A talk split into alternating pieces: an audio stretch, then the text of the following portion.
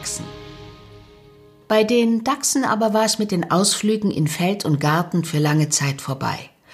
Mutter Friedesinchen war gar nicht für solche Aufregungen und ihre Kinder waren als echte Dachse genauso gesinnt. Allmählich wuchs das Jahr in den Sommer hinein und mit all dem Wachsen und Reifen in Wald und Flur war die Tafel der Dachse immer reichlicher bestellt. Sie brauchten nachts keine langen Expeditionen mehr zu machen, überall gab es Nahrung in Hülle und Fülle. Schnell war der Hunger gestillt, und rasch ging es wieder heim in die Höhle, die bald zu enge war für die drei. Viel wurde geschlafen, die Lieblingsbeschäftigung bei Dachsens, und wenn sie bei hellem Sonnenschein ausfuhren aus dem Bau, gab es keine kindlichen Spiele mehr. Fridolin und Friederike waren jetzt fast ausgewachsen. Die fröhlichen Kinderspieltage waren vorbei. Wie Mutter Friedesinchen lagen sie wortlos in der Sonne und ließen sich mal den Rücken, mal den Bauch braten. Überkam Fridolin wirklich noch einmal der alte Jugendübermut, stieß er die Friederike mit dem Rüssel an und forderte sie dadurch auf, mit ihm Totstellen oder Wettgraben zu spielen. So verwiesen ihm die beiden Frauen strenge solch undexisches Benehmen, schnaufelten verächtlich durch die Nase und ließen sich stumm weiterrösten.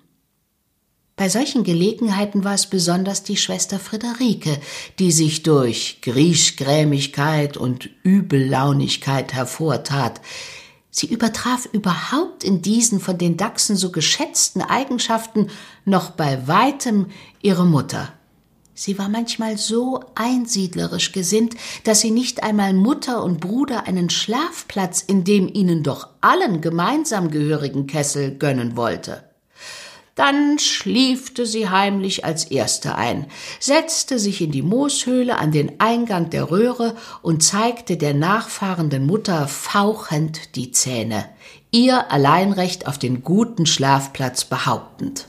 Friedesinchen fauchte und fletschte dagegen, und manchmal kam es schon zu kleinen Beißereien. Kurz, der Friede von dem sie alle doch ihren Namen trugen, war völlig aus dem kleinen Heim gewichen. Aber noch war die Mutter die stärkere. Oft beutelte sie die heranwachsende Tochter kräftig durch und zeigte deutlich, wie viel lieber ihr der stets sanfte Sohn war.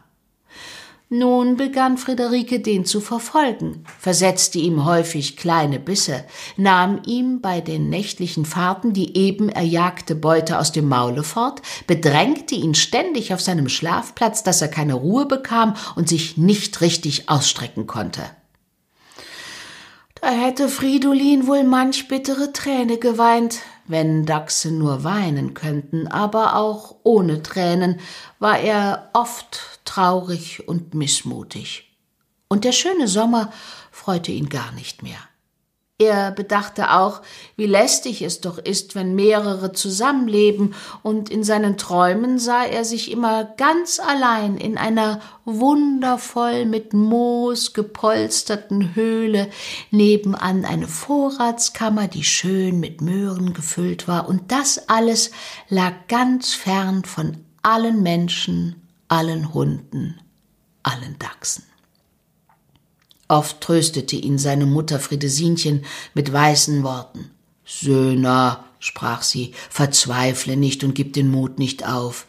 Deine Schwester kommt in die Monate, da sie sich nach einem eigenen Hausstand seht.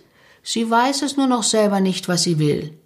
Aber eines Tages wird ihr ein Licht aufgehen und wir werden Ruhe vor ihr haben. Und so kam es wirklich. Eines Nachts machten die drei einen weiteren Ausflug in eine Gegend, in der sie noch nie gewesen waren. Auf einem sandigen Abhang standen vereinzelte Buchen als letzte Ausläufer des Hullerbuschwaldes. Sie waren untermischt mit uralten, vom Winde zerwehten Kiefern, deren dicke Wurzeln sich wie Schlangen über den Sandboden ringelten. In dem Hang gab es viele Löcher von Kaninchenbauten, und von seinem Fuß an streckten sich, so weit das Auge reichte, Felder und Wiesen. Sobald Friederike diesen Abhang gesehen hatte, fing sie an, unruhig hin und her zu laufen. Sie streckte ihre rüsselförmige Nase in jedes Kaninchenloch und stieß kleine, aufgeregte, quiekende Laute aus. Schließlich blieb sie vor einem Loch, über dem sich wie ein Torbogen eine riesige, harzige Kiefernwurzel wölbte, sitzen und erklärte kurz, hier sitze sie und hier bleibe sie auch. Umsonst sagte ihr die weise Mutter Friedesinchen, dieser Hang sei mitnichten geeignet für einen Dachsbau.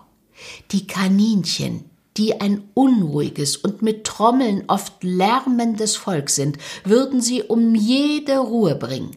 Zudem bedinge die Nachbarschaft so vieler Felder und Wiesen ständige Störung durch Menschen und Hunde. Friedesinchen hatte gut reden. Das Ei war mal wieder klüger als die Henne, und Mutter und Sohn mussten schließlich allein heimwandern. Friederiken auf dem Karnickelhang zurücklassend.